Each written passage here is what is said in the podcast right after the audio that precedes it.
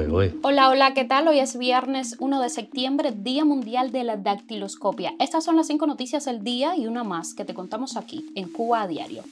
Esto es Cuba a Diario, el podcast de Diario de Cuba con las últimas noticias para los que se van conectando. Más promesas del régimen de Cuba al Club de París, que exige el pago de la deuda. Hueso se reza la venta en la calle, se repite la imagen de la inseguridad alimentaria en Cuba. Liberados los dos cubanos que llegaron a Estados Unidos en ala delta. Más de 122 mil cubanos siguen sin electricidad tras el paso de Idalia. El músico y compositor cubano René Lorente demanda por plagio a la cantante Carol G. Esto es Cuba a Diario, el podcast noticioso de Diario de Cuba. El régimen de Cuba ratificó el miércoles ante sus acreedores el Club de París, uno de sus principales tenedores de deudas internacionales de La Habana, su promesa de que honrará sus compromisos financieros con esa entidad a pesar de la aguda crisis económica que atraviesa el país. De acuerdo con la estatal Agencia Cubana de Noticias, que apenas ofreció detalles sobre las negociaciones, fue ese el principal mensaje que transmitió a los negociadores del club llegados a la capital cubana el viceprimer ministro y titular de Comercio Exterior e Inversión Extranjera, Ricardo Cabrizas. William Ross y Fabian Berto, copresidente y secretario del Club de París, respectivamente, cumplieron el miércoles la primera de dos sesiones de trabajo en La Habana, donde se reunieron con Cabrizas. Cabrizas reiteró, como hace siempre el régimen que representa, que la compleja situación económica y financiera de la isla se ha agudizado por el recrudecimiento de las sanciones de Estados Unidos. El viceprimer ministro cubano recordó que periódicamente se revise el acuerdo firmado en 2015 en el Club de París para reordenar la deuda cubana a corto y mediano plazo con 14 estados, entre ellos España, Francia y Japón. Por este pacto se le condonó a La Habana 8.500 millones de dólares de una deuda total de 11.000 millones, con el compromiso de pagar en plazos el importe restante hasta 2023. Sin embargo, el régimen de la isla incumplió parcialmente sus obligaciones en 2019 y en 2020 se declaró incapaz de satisfacer el pago correspondiente. Tras ello, La Habana solicitó una moratoria de dos años por un total de unos 200 millones en pagos atrasados al Club de París, que le otorgó un año de perdón con la posibilidad de negociar lo adeudado. Cuba a diario. Imágenes publicadas por el Observatorio Cubano de Derechos Humanos en sus redes sociales muestran la venta de huesos de vaca en la calle, en condiciones nada higiénicas que distan mucho de la seguridad alimentaria que pregona el gobierno en los últimos años. Según un video del observatorio, se trata de la venta de huesos a 70 pesos la libra en Camagüey, al parecer por una entidad estatal.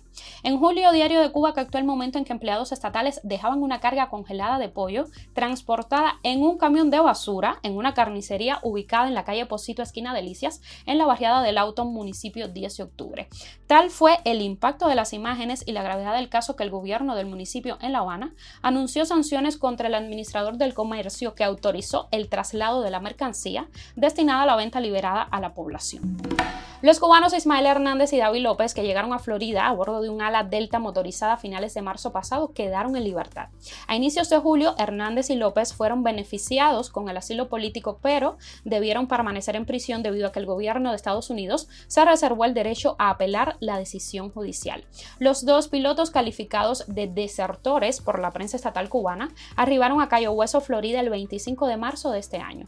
El artefacto que utilizaron para huir de la isla fue un equipo de aviación ultra ligero del tipo Trike con matrícula CUU 1619, pertenecía al Club de Aviación de Cuba que dirige el espía René González. El club acusó a los dos de robo y violación del espacio aéreo cubano y exigió la devolución del equipo usado para el vuelo.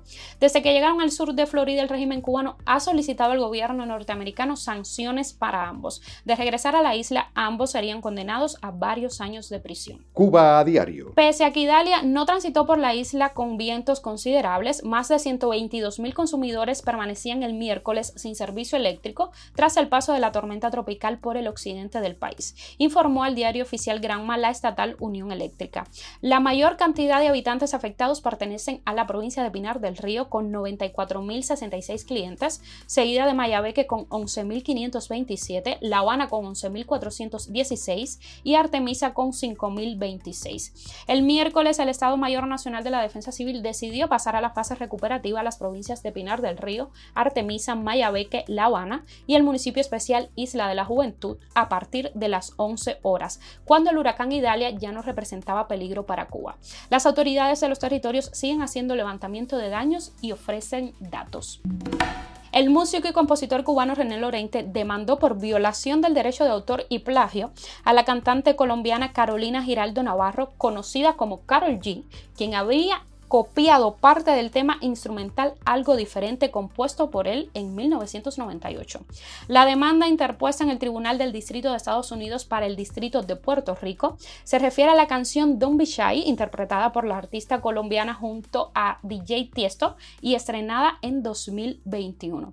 El documento sostiene que en el mundo artístico las coincidencias son altamente improbables y que, por tanto, cualquier semejanza derivativa constituye mero plagio, robo, usurpación de los derechos de autor del titular o infracción de los derechos del autor. Lorente exigió 3 millones de dólares por angustia mental, humillación, daño a la reputación y vergüenza. Noticia extra, el Servicio Nacional de Salud británico será el primero del mundo en ofrecer a cientos de pacientes de Reino Unido una inyección para tratar el cáncer que podría reducir el tiempo de tratamiento hasta en tres cuartas partes. Tras la aprobación de la Agencia Reguladora de Medicamentos y Productos Sanitarios, el Informó el martes de que cientos de pacientes elegibles tratados con la inmunoterapia recibirán la inyección subcutánea que permitirá tratar con mayor agilidad a los equipos oncológicos. El NHS declaró que espera que la mayoría de los aproximadamente 3.600 pacientes que inician el tratamiento con atezolizumab cada año en Inglaterra opten por la inyección para ahorrar tiempo. Sin embargo, añadió que los pacientes que reciben quimioterapia intravenosa en combinación pueden seguir recibiendo la transfusión. Esto es Cuba a Diario el podcast de Diario de Cuba con las últimas noticias para los que se van conectando. Por hoy es todo. Gracias por informarte con nosotros. Nos puedes encontrar de lunes a viernes en Spotify, Apple Podcast y Google Podcast, SoundCloud, Telegram y síguenos en nuestras redes sociales. La próxima semana el equipo de Cuba Diario estará de vacaciones. Volvemos el 11 de septiembre. Yo soy Nayar Menoyo y te mando un beso enorme.